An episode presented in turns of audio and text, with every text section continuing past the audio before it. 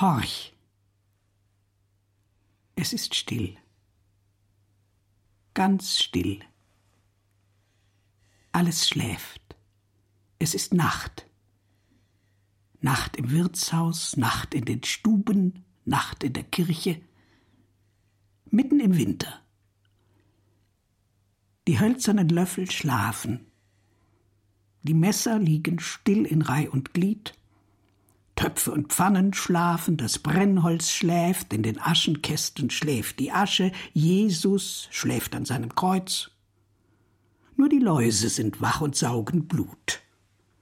Und eine Ratte sitzt in der Speisekammer und macht sich am kalten Brotpudding zu schaffen. Sieh nur. Der volle Mond hängt am kalten Himmel und lässt die Schneekristalle glitzern. Die Sterne sind wie leuchtende Stecknadelköpfe an den Himmel geheftet.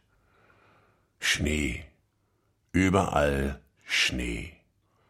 Dicke Schneehauben auf den Dächern der geduckten Häuser, die Fenster von Schneekristallen überzogen, ein Schneehütchen auf der Kirchturmspitze, Schneehauben auf den Fenstersimsen, die Äste der kahlen Bäume geschmückt mit Schnee. Äcker und Wiesen schlafen unter einer weißen Decke. Kein Glühwürmchen irrlichtert über der raschelnden Wiese. Als einziges Lebenszeichen steigt aus so manchem Kamin eines Hauses ein dünner Faden Rauch empor. Es ist still, ganz still. Die Flocken fallen sacht, Schnee Immer mehr Schnee häuft sich auf Schnee. Das ganz in Weiß eingehüllte Städtchen schläft still wie eine Maus. Und weiter draußen, sieh nur, wie die Gehöfte sich schneebegraben in die hügelige Landschaft schmiegen, in der Totenstille herrscht und kein Flügelschlag sich regt. Ein Uhu, sitzt in der Fensteröffnung des Glockenturms der Kirche und wacht scharfäugig über der kleinen Stadt. Keinen Laut gibt er von sich. Es ist so still, als wäre rings um den großen Vogel alle Welt gestorben. Die Katzen dösen auf den Ofenbänken, kein einziger Hund bellt. Die meisten von ihnen liegen still in Nähe der Öfen oder in den Ställen, weil sie draußen erfrieren könnten. 88. 89, 90. Die Neustadt schläft und träumt. Doch ein Mensch findet keine Ruhe und zählt und zählt und zählt, zählt verzweifelt die Minuten, die ihm noch bleiben.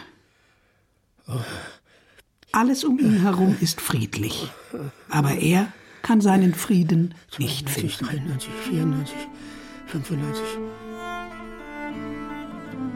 Der winterliche Frieden trügt. Die Neustadt ist ein aufstrebender Ort. 1597 neben dem benachbarten Hanau gegründet, ist sie nun in einer Art Gründungsfieber begriffen, das nur vorübergehend vom Schnee erstickt ist. Protestantische Flüchtlinge aus den Niederlanden und dem Norden Frankreichs siedeln sich in der neuen Stadt an. Viele sind hochspezialisierte Handwerker, aber auch allerhand zwielichtiges Geschäftsvolk macht sich auf den Weg. Alchemisten sind ebenfalls darunter, die mit leuchtenden Augen versprechen, Gold aus Erde und komplizierten Beimischungen herstellen zu können. Allein sie selbst verstehen sich darauf, natürlich kein anderer sonst. Niemand ahnt, was der Dreißigjährige Krieg in wenigen Jahren anrichten wird. Bereits um 1600 ist die neue Stadt ein Eldorado für Juweliere, die teils aus den Niederlanden, besonders aus Antwerpen und teils aus Frankfurt 93, hergezogen sind. 94. Auch der Juwelier 95, Daniel de Hase. 94. 2 und neunzig. Prächtige Dinge gibt 91. es im Städtchen alsbald zu bestaunen. Ohrschmuck, Karakanten, gezierte Hutschnüre, Kristallspieglein, Haarnadeln und Federbüsche besetzt mit Diamanten. Man sehe sich nur das Schmuckinventar des Daniel de Hase an, einem vermögenden Ratsherrn der Neustadt Hanau, welcher ursprünglich aus einer Antwerpner Familie stammte, dann Meister in Frankfurt war und schließlich zu den Gründern der neuen Stadt gehörte. 94. 95. Jetzt ist er kurz davor, umgeben von der stillen Schneewelt in seinem prächtigen Haus, in seinem Bett mit den hoch aufgetürmten Kissen, zu versterben. 94. Na, 93. 92? Freitag, den 23. Dezembris anno 1614. Nachlassinventarium des Daniel de Hase. Für das Inventar ist es eigentlich noch zu früh. Unser Mann wird erst in einer knappen Stunde tot sein, nachdem es Mitternacht geschlagen hat. Der Pfarrer wurde schon gerufen. Einen Pfarrer hätte man in der Familie vier Generationen zuvor nicht gerufen. Da war sie noch jüdisch, bis sie unter dem Verfolgungsdruck der spanischen Herrschaft zum Christentum konvertierte, um nicht auf dem Scheiterhaufen verbrannt zu werden. Ein Teil der inzwischen katholischen Familie wanderte in die Niederlande aus und wurde später protestantisch. Witwe und Kinder wachen abwechselnd an der Seite des Sterbenden und im Zimmer nebenan. Sie schleichen herum und machen Stielaugen, weil es beim Tod des Hausherrn um einen bedeutenden Nachlass geht. Was wird uns bleiben? wenn der Vater stirbt. Was für mich? Was für dich? Was kriegt wer? Was krieg ich? Fedderbusch mit 135 Diamanten. Ein Kleinod, lebendige Blumen mit 55 Diamanten. Ein Kleinod, Papagei. Ein Karakant mit 40 Diamanten und 50 Perlen. Ein Ohrgehenk, Herz. Ein Ohrgehenk, Papagei. Hutschnür, Rosen, Kriegsrüstung, jedes mit sieben Diamanten. Ein Kleinod Fortuna mit hundert Diamanten und drei Perlen. Ein Herzring mit zwölf Diamanten. Ein Jacinth mit eines Weibs Angesicht und ein paar Armeln mit hundertsechs Diamanten Knöpf. Auch mancherlei Elendringe, womit für den göttlichen Augapfel ein würdig Schauspiel aufgeführet wird. 92, 93. No, no. 92. Wenn wir schon beim Zählen 92. sind. Warum sind sie noch die 58 Kilo des zarten, zu Tode geängstigten Mannes? 93. Er liegt rücklings auf dem hohen 94. Bett und findet keine Ruhe. 95, 94, 93. Abwechselnd kalt und heiß ist ihm. Er friert und schwitzt in seinem weißen, an der Brust gefälteten Hemd. Eine schwere Decke liegt auf seinem mageren Körper. Mal möchte er sie von sich stoßen, dann wieder an sich reißen. Doch dazu fehlt ihm die Kraft.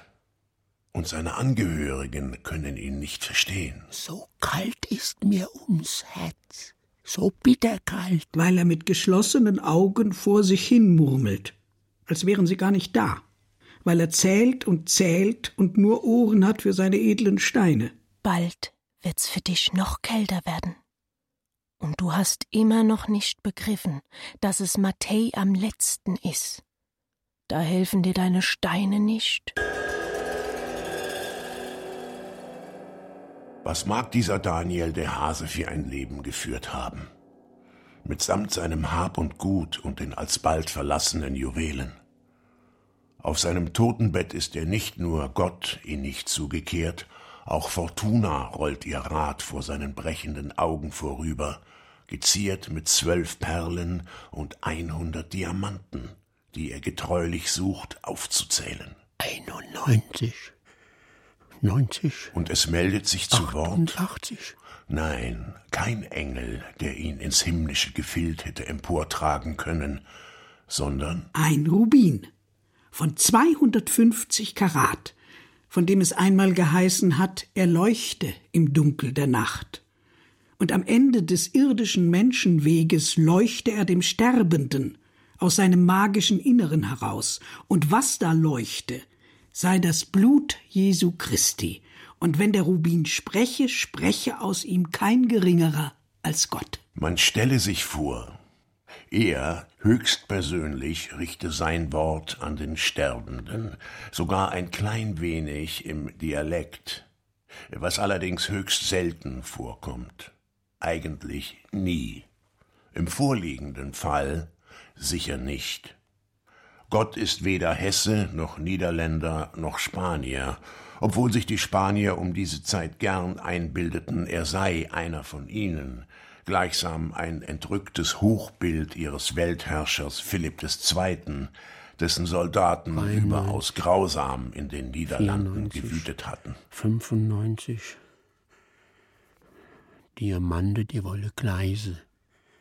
Sie wolle Funkele und Blitze. Sind nicht immer lupenrein, no, no, nicht immer 98, 99. Wenn nicht lupenrein, dann Flecke. Wo Flecke? Herzflecke? Na, na, mein Herz ist voll mit Rubine, nicht voll mit Diamanten, Steinsche. Mein Herz ist voll mit Rubine. Die rolle jetzt in Nunne. Rolle jetzt bergab. Schwer, Ich bin der Schlussstein zu deinem Herzen. alles so schwer. Rolle rasseln, bergab, Ich fall zuletzt aus der Kammer, all die rote Steinsche. wenn du dein Herz ganz ausgeschüttet hast. Schwarzfleckig ist dein Herz. Schwarze Lavasteine beschweren deine zwei Kammern. Schwer sind die wie Mühlsteine, weil du betrogen hast. Betrogen hast du die Gebrüder Mühlkau, mit denen du in der Ratskammer gesessen bist. Aber die sind doch Selbstbetrüger. Stehen bei mir zu Buche mit allerhand böse Schulde, die zu begleichen sie keinen Fleiß gezeigt habe. Wie oft habe sie's versprochen? Sie kriege hernach ihr Geld, sie kriege es. Was rege sie sich so auf? Habe bloß leeres Stroh gedrosche.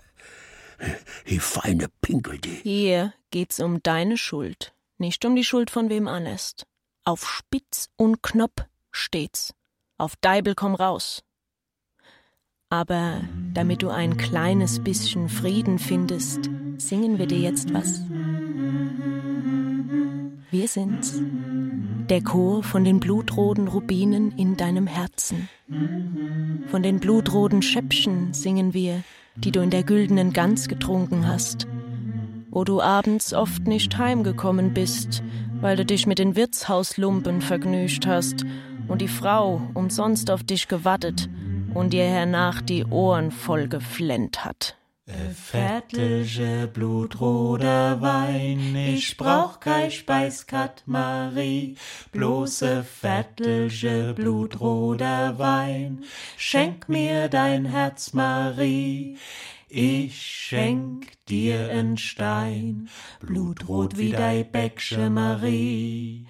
Da gucke mal, von denen könnt einer deiner sein. Als der wohlhabende Juwelier Daniel de Hase sich auf sein Sterbebett legte, war auf dem Main hoher Eisgang zu verzeichnen. Die Versorgungsschiffe, die den Hanauer Markt dreimal die Woche von Frankfurt her belieferten, saßen in der Eisumklammerung fest. Nichts ging mehr. Der Handel war gestorben. Jetzt liegen Hanau und die Neustadt wie unter einer weißen Decke begraben. Der volle kalte Mond scheint am nachtschwarzen Himmel und lässt die Schneekristalle funkeln, als wären Felder und Häuser und die Spitzen der Kirchtürme mit Juwelen besät. In Neuhanau brennt nur in einem einzigen der Häuser Licht. Kalt ist es. Ich friere unter dicke Decke.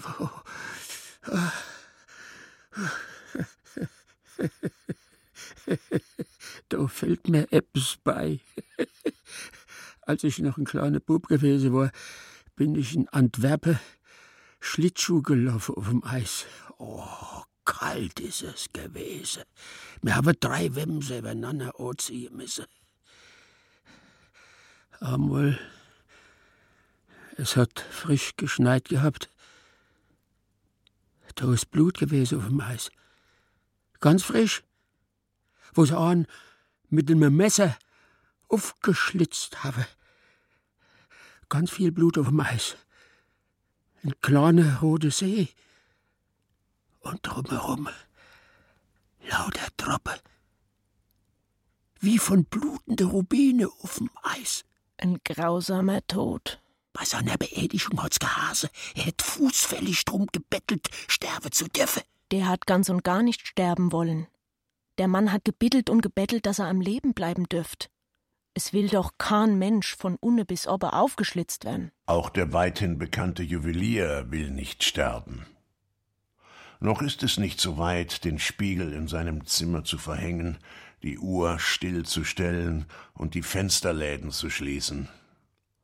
Daniel der Hase wehrt sich mit all seinen ihm verbliebenen Kräften dagegen, den letzten Atemzug zu tun. In der kalten Stube, nur notdürftig von einem Feuer im Kamin beheizt, ist sein feines Atemgewölk zu sehen. Von den zahlreichen Familienmitgliedern und dem Pfarrer, die sich an seinem Bett versammelt haben, scheint er kaum Notiz zu nehmen. Es geht ja um sein Leben und um seine Juwelen und natürlich auch um die Konkurrenten, die ihm das Leben schwer gemacht haben. Drei andere Goldschmiede sind mit mir nach Hanau gekommen. Der Hektor Schelkins, der Mostard Salomon und der Meusenholm Isaak. Inventar der Mobilien des Isaak Meusenholm von seiner Witwe Petronella. Ein gehimmelt Bettlad, drei Schlafhauben, ein großturkisch Teppich, ein Turquois golden Ring, ein Ring mit fünf Rubinen, ein Ring mit sechs Rubinen und ein Diamant. Wir sind aber auseinander. Die habe meine Freundschaft nicht verdient. Ich habe auch bessere Schmuckstieger gemacht als die und bin andere Wege gegangen. Der Neid tut sich alleweil dem Menschen in sein Herz bohren. Mein Haus ist schöner als den ihr Häuser. Das habe die nicht vergnuse können. Das Böse ist noch immer nicht ausgerottet in deinem Herzen. So viele Steine sind schon rausgerutscht.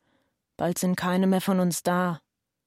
Und du glaubst immer noch, dass du mit dem Sack voll Rubinen und Diamanten und einem dicke Sack voll Gold vor unseren Herrgott hintreten kannst? Mit Zehrgeld fürs Paradies. Da machst du die Rechnung ohne den Wert. Der rechnet anders. Der rechnet scharf. Der schaut mit Katzenaugen auf dein Leben. Und du wirst dir noch die Augen aus dem Kopf greinen. Nimm deine ganze Courage zusammen und rüste dich zum Allerschlimmsten. Inventar des Daniel der Hase, Kleinod, darauf ein Bord mit neun Diamanten, zwei Schmaralde, ein Saphir, ein Rubin und drei Perlen. Drei große Gesundstein, zwei Rubin Herzring, ein Lilienring. Was wird uns bleiben, wenn der Vater stirbt? Was für mich, was für dich, was kriegt wer, was krieg ich? Doch zwei äußerst wertvolle Steine sind da nicht mit aufgeführt. Zwei große Diamanten von 12,4 und 14,8 Karat, die er immer bei sich trägt, in das Steppfutter seines seidenen Wamses eingenäht. Keiner seiner Freunde und niemand aus der Familie weiß davon. Aber was für einen Wert haben ganze Säcke voll Juwelen, wenn man diese Welt verlassen muss? Was sind die zwei Steine wert, die der Mann immer bei sich trägt? Weder vom Himmel noch von der Hölle ist bekannt, dass man sich dort mit Juwelen schmücken könnte oder sich mit ihnen abplagen müsste. Weder die verdammten noch die erlösten Seelen, die als glückhafte Schemen durchs himmlische Gefild gleiten, sind mit schweren Steinen behängt. Aber das Herz Jesu ist voller Rubine. Die drei Tore des himmlischen Jerusalem glänzen und blitzen vor lauter Juwelen. Die Tore sind in eine Mauer gefasst, besetzt mit Edelsteinen, rotbraunem Jaspis, mit blauen Saphiren, dem graublau gestreiften Chalcedon, grünen Smaragden, dem schwarz-weiß gestreiften Sardonyx, hellgrünen Chrysolithen, durchsichtig hellblauem Beryll, blauen Topasen, dem grünen Chrysopras, dem rotbraunen Hyazinth und violetten Amethysten. Ein Rubin ist nicht darunter. Aber das Herz Jesu ist voller Rubine. Die Marige von der Goldene Gans habe schon mal einen von den Rubine geschenkt. Und hast deinen wertvollsten Stein weggegeben. Den Stein mit einem Tropfen vom Herzblut unseres Herrn Jesus Christus. Ein winzig Stein ist es gewesen, nicht der Rede wert. Zwischen dem Gegickel vom Marischen hast du deinen wertvollsten Besitz weggegeben. Aber so ein winzig Stein ist es gewesen. Hätte ich das wissen können? Du hast viel zu beseufzen. Und so hebt der Pfarrer an. Herr, wie lange willst du mein so ganz vergessen? Wie lange verbirgest du dein Antlitz vor mir? Wie lange soll ich sorgen in meiner Seel und mich ängsten in meinem Herzen täglich? Wie lange soll sich mein Feind über mich erheben? Ganz leise rieselt der Schnee. Sag Leid und Freuden ade. Der Schnee deckt den Kummer, der Schnee deckt das Leid. Decket auch Herzweh und Freud. Flocken, die fallen auf die Kapp, von weit, weit oben herab. Auf Dächer und Bäume der Schnee deckt sie zu, bettet die Feinde zur Ruhe. Wie lange soll ich sorgen in meiner Seele und mich ängsten in meinem Herzen täglich? Wie lange soll sich mein Feind über mich erheben? Ich wollte, ich hätte ihr ein andere gegeben. So, jetzt bist du auf einmal erschrocken. Jetzt, wo du nichts mehr zu verlieren hast. Vorher hast du deinen Kopf ein Lebtag lang hochgetragen. Überall hast du mit deinen Reichtümern geglänzt, hast geglaubt, dass du niemand um Vergebung bitten musst. Aber jetzt pressiert sie auf einmal mit der Vergebung. Jetzt steht's spitz auf Knopf. 96, 97, 98, na, 97. Nach 98 kommt nicht 97, das weißt du genau. Verkehrt herum zählst du, weil du noch ein bisschen Zeit schinden willst. Aber da machst du mal wieder die Rechnung ohne den Wirt. Eine längere Lebensdauer 93, kannst du 94, damit nicht 94, rausschinden. 95. Der Herrgott rechnet eh anders. Auch der Polizeidiener wartet nicht, bis ein Spitzbub, den er fortschleppen muss, fertig gezählt hat. Und wenn ich ihm all meine Diamante gebe, det? Für einen Tag länger? Oder vielleicht für eine Woche länger? Der Herrgott kann so viele Diamanten und Rubine haben, wie er will. Der braucht deine Steine nicht. Aber meine Steine sind ganz besondere Steine. Ich habe ein Diamant fein weiß, rose Schliff, 9,6 Karat. Mit mir kannst du das ewige Leben nicht erkaufen. Ich wechsle von Hand zu Hand, von Finger zu Finger, von Hals zu Hals, von Arm zu Arm, von Krone zu Krone. Ich werde gestohlen, werde auf samtenen Kissen feierlich überreicht. Ich schlummere in edlen Schatullen. Wegen mir werden Schlachten geschlagen, mit mir werden Bräute geschmückt. Ich ziere den zarten Finger eines hochgeborenen Kindes, ja bisweilen ziere ich die Hülle heiliger Gebeine. Aber die meiste Zeit schlummere ich unerkannt im felsigen Grund der Erde. Wir blitzen weiß, wir blitzen blau, wir blitzen gelb, wir blitzen grün.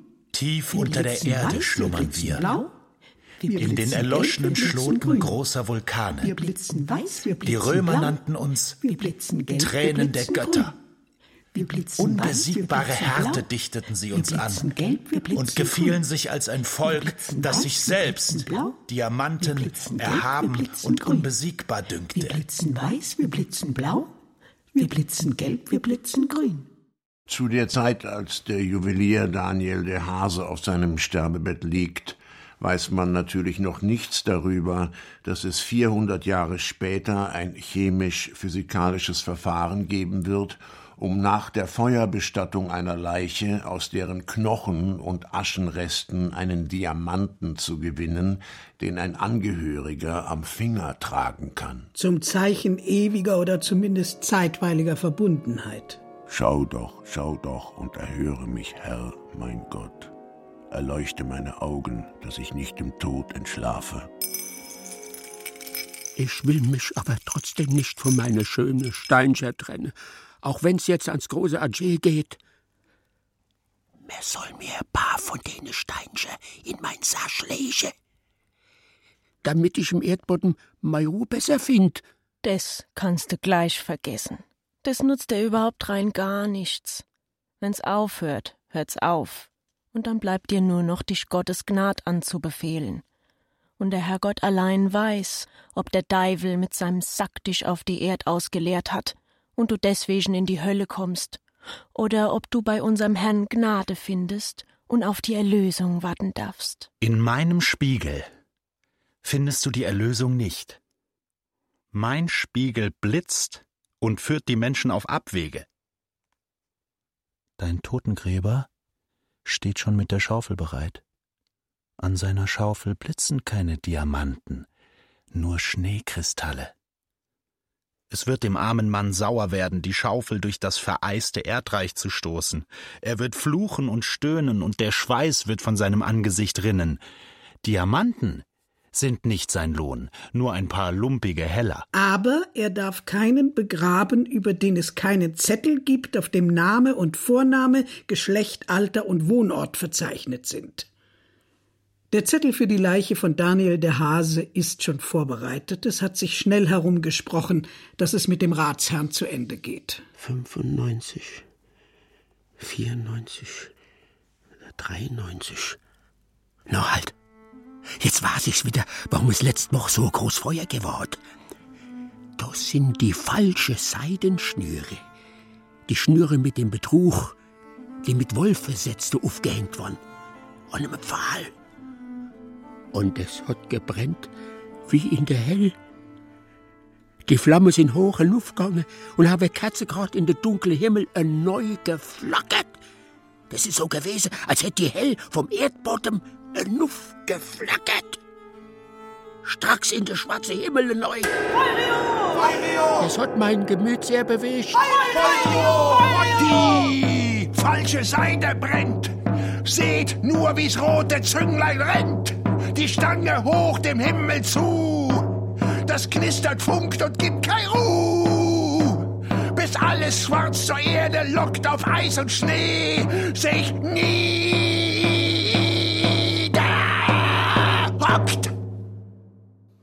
Es war ein Fest.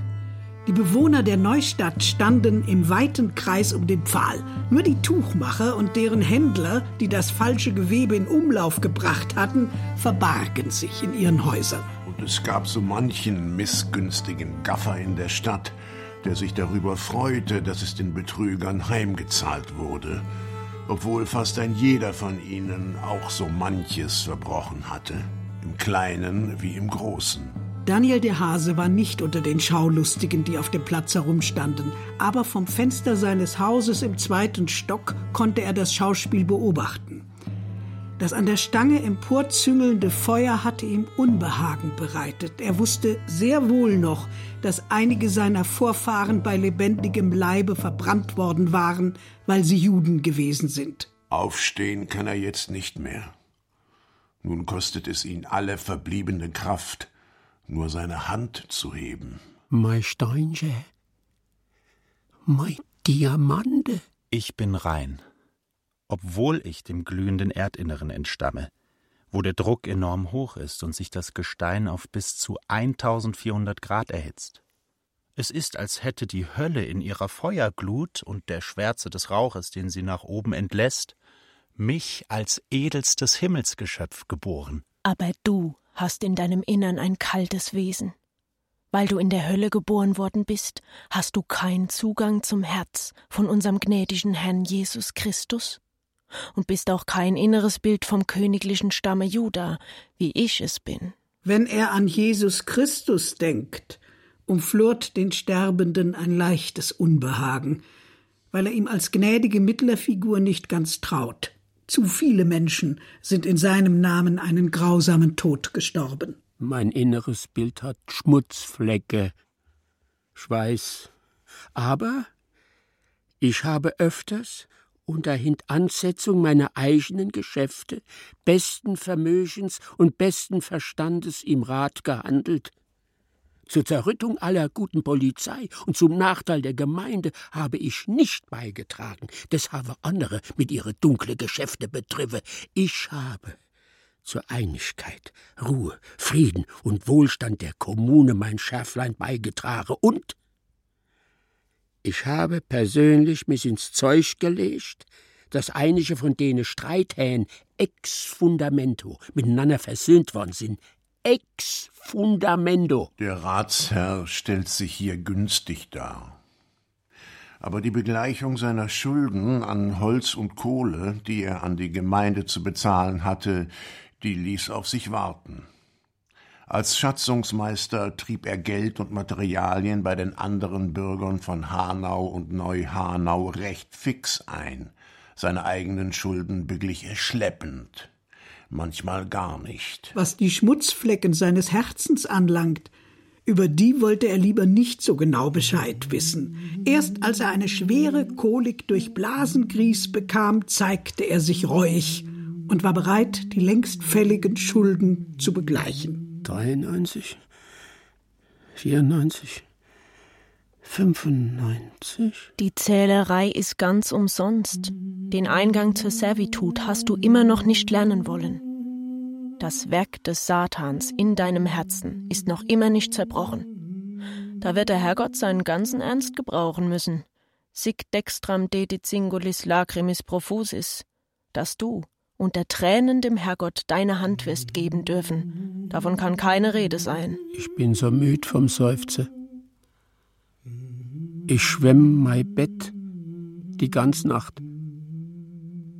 Ich netz mit meine Träne mein Lache. Ja, weine du nur Erdenwicht, weine aus vollgelaufenem Herzen, nur frisch heraus weine die Schmerzen der Buße, bis das Herze dir bricht. Nein, Schaden kann's sicher nicht, nein, Schaden kann's sicher nicht. Aber wird dich einer erhören, wird Jesus als Kronzeuge schwören, auf das Gott Vater milde dich richt, auf das Gott Vater milde dich richt. Ich hoffe aber darauf, dass du so gnädig bist. Mein Herz freut sich, dass du so gerne hilfest. Hoffen magst du so viel du willst, aber ohne Buße gibt's für dich keine Gnade. Tränen allein sind nicht genug. Diamantene Tränen würden ihre Wirkung gewiss nicht verfehlen. Aber kein Mensch versteht sich darauf, sie zu weinen.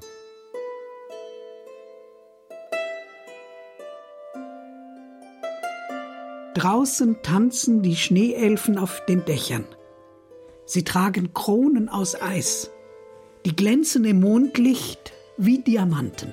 Von einem Drahtwirker, der sich auf das Filigrieren und Verfertigen von Kettengliedern verstand, geht ihm mehr, die Schneeelfen hätten ihn verrückt gemacht. Er sei aufs Dach gestiegen und habe sich in den weichen Schnee gestürzt. Der war aber nicht weich genug. Um ihn herum bildete sich eine warme Lache und fraß den Schnee. Märchen sind es. Nichts als kinderdumme Märchen für das abergläubische Volk das mit Hexen und Elfen, Riesen und Drachen, Butzelmenschen und Erdgeistern seinen Ängsten Luft verschafft und sich damit die Zeit vertreibt. Der Mann stürzte vom Dach wie ein schwerer Sack, weil er betrunken war und sich in den Kopf gesetzt hatte, im Kamin herumzufuhrwerken, um sein gesetzlich angetrautes Eheweib zu ärgern, das in der Küche stand und sich am Herd zu schaffen machte. 93, 94, 95. Na, na, na, nicht, nicht, nicht. Wild geht's durcheinander im Kopf des Todgeweihten. 93. Gerupfte Vögel sieht er an Schnüren in der Küche hängen. Sieht, wie der Bauer sein Schwein absticht. Sieht ein Käuzchen über ein Grab jagen. in dessen Steinmann seinen eigenen Namen stichelt. Er sieht edelsteinbesetzte Knöpfe, mit denen man ihm den Mund verschließen will, und er schreit, schreit, schreit inwendig aus blutender Lunge zwei Klafter tief, obwohl ihn keiner hört weil über ihm ein Feuer so mächtig prasselt. Sein Hirn wird jetzt so umgerührt, mit großem Löffel, wie man ihn sonst durch Suppen führt. Sein Herze wird nun angestochen mit feiner Nadel, präzis und fein, als müsst sie lochen. Das Werk des Todes ist genau. Mit großen Schaufeln schafft Leiber er in seinen Bau. Na, na, ich will noch nicht sterben. Ich hab ja noch nicht fertig gezählt. Und mein Inventar muss ich selber zusammenstellen. Sonst stimmt da hinten und vorne nix. 92, 93, 94. Na, na, noch nicht. Kleinod mit 17 Diamanten, drei Bälle, zwei Ohrgehänge, Papagei, eine Haarnadel mit Klar, Papagei, drei Kleinod. Vier Porzellanen Angesichten, sechs Silberschachteln mit Tirgen, achtzehn silbern Schlösken, noch zwei zwölf kleiner Schlösken von Perlen, noch zwölf kleiner Schlösken von Granaten, noch ein von Korall. Dein Herz ist immer noch verschlossen und den Schlüssel dazu hast du weggeworfen. Wann wirst du endlich begreifen? Deine Frau, die Söhne und Töchter werden noch eine Weile Freude an den Steinen haben, aber auch die können die Steine nicht mitnehmen, wenn's später mal ans Eichene sterben geht. Mein Mordsdiamantring trag ich immer noch am Finger. Und ich will ihn auch nicht von meinem Finger lassen. In weniger als einer halben Stunde wird er dir abgezogen. Glaub ja nicht, dass man ihn hinter dir her ins Grab wirft. Dazu ist er viel zu kostbar.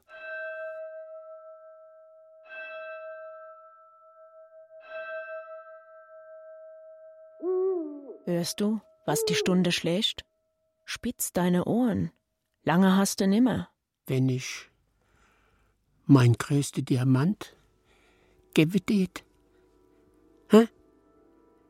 damit er am himmlische Jerusalem könnt eingemauert werden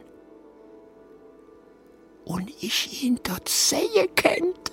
Die Fundamente des himmlischen Jerusalem sind mit Edelsteinen jeder Art geschmückt. Das erste Fundament mit Jaspis, das zweite mit Saphir, das dritte mit Chalcedon, das vierte mit Smaragd, das fünfte mit Sardonyx, das sechste mit Karneol, das siebente mit Chrysolit, das achte mit Beryl, das neunte mit Topaz, das zehnte mit Chrysopras, das elfte mit Hyazinth, das zwölfte mit Amethyst. Aber das Herz Jesu ist voller Rubine.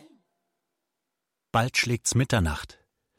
Viel Zeit bleibt nicht mehr. Zwölf, zwölf und wieder die zwölf durchwirken den Bau des himmlischen Jerusalem. Zwölf Grundsteine, zwölf Edelsteine, zwölf Apostel, zwölf Stämme der Menschheit und auch die Perlentore, ebenfalls zwölf an der Zahl.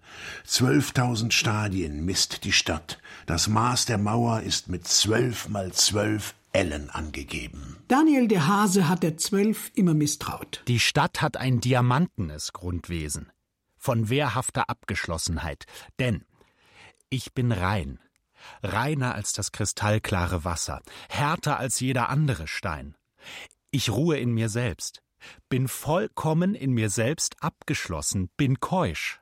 Mein Wesen verliert sich nie, ich schmelze nicht, fließe nicht, ich zerbreche nicht. Aber ich besitze die Leuchtkraft des Blutfeuers und wohne im Herzen unseres Herrn Jesus Christus, und vom Herzen hängt alles ab.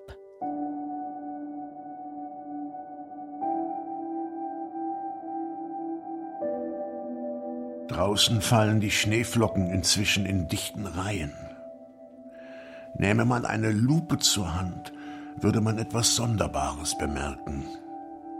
Es fallen lauter Skelettkristalle von zunehmender Kompliziertheit mit immer feiner werdenden Verästelungen in ein Rund mit kleinen symmetrischen Auszackungen geschlossen. Ihre elfenfeinen Äste werfen das Licht des Mondes als winzige Blitzlichter zurück, als wollten die Schneeflocken eine Sternstunde des Geistes zelebrieren. Funkeln nicht alle Todessekunden im blitzhaften Aufscheinen des Kosmos? Im sekundenschnellen Gewahrwerden des Ganzen? Das Höchste steigt zum Tiefsten hinab, das Leichteste wird am härtesten, Das Hellste verdunkelt sich am tiefsten. Das Kleinste versammelt die größte Zahl um sich her. Es ist das Mysterium von Abstieg und Aufstieg. Beim Abstieg trübt sich alles ein, beim Aufstieg verdichtet sich das Licht, wie es sich in mir verdichtet hat. Dadurch zeige ich mein funkelndes Feuer, das dem Menschen plötzlich ins Auge sticht und von einer Farbe in die andere hinüberblitzen kann. Der Herr schauet vom Himmel auf der Menschenkinder, dass er sehe, ob jemand klug sei und nach Gott frage. Habe den Herrn allezeit vor Augen, denn er ist dir zur Rechten und wird deine Seele nicht in der Hölle lassen. Dann wird sich dein Herz freuen und dein Fleisch wird sicher liegen.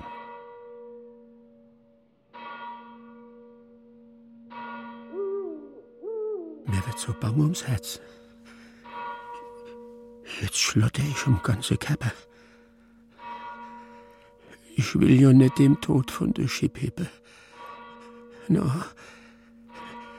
ich will von meine Teufelei lassen. Nur noch seufze. Das ist ein Anfang. Der Anfang vom Ende.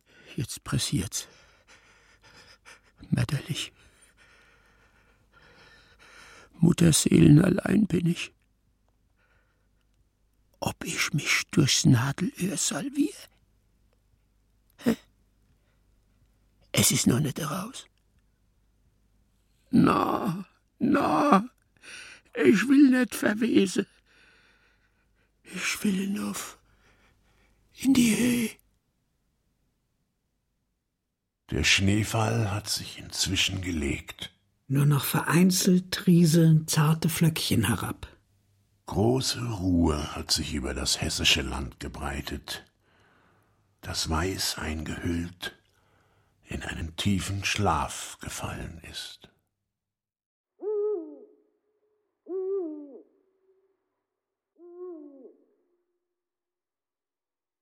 Hanauer Juwelen. Ein Hörspiel von Sibylle Levitscharow. Es sprachen Daniel de Hase, Walter Renneisen, Erzählerin Cornelia Niemann, Erzähler Wolfgang Michael, Rubin Luzi Mackert, Diamant Matthias Renneisen. Ton und Technik Melanie Inden und Ursula Portyra. Regieassistenz Niklas Vogel. Regie Marlene Breuer. Dramaturgie Caroline Sinur. Eine Produktion von HR2 Kultur 2017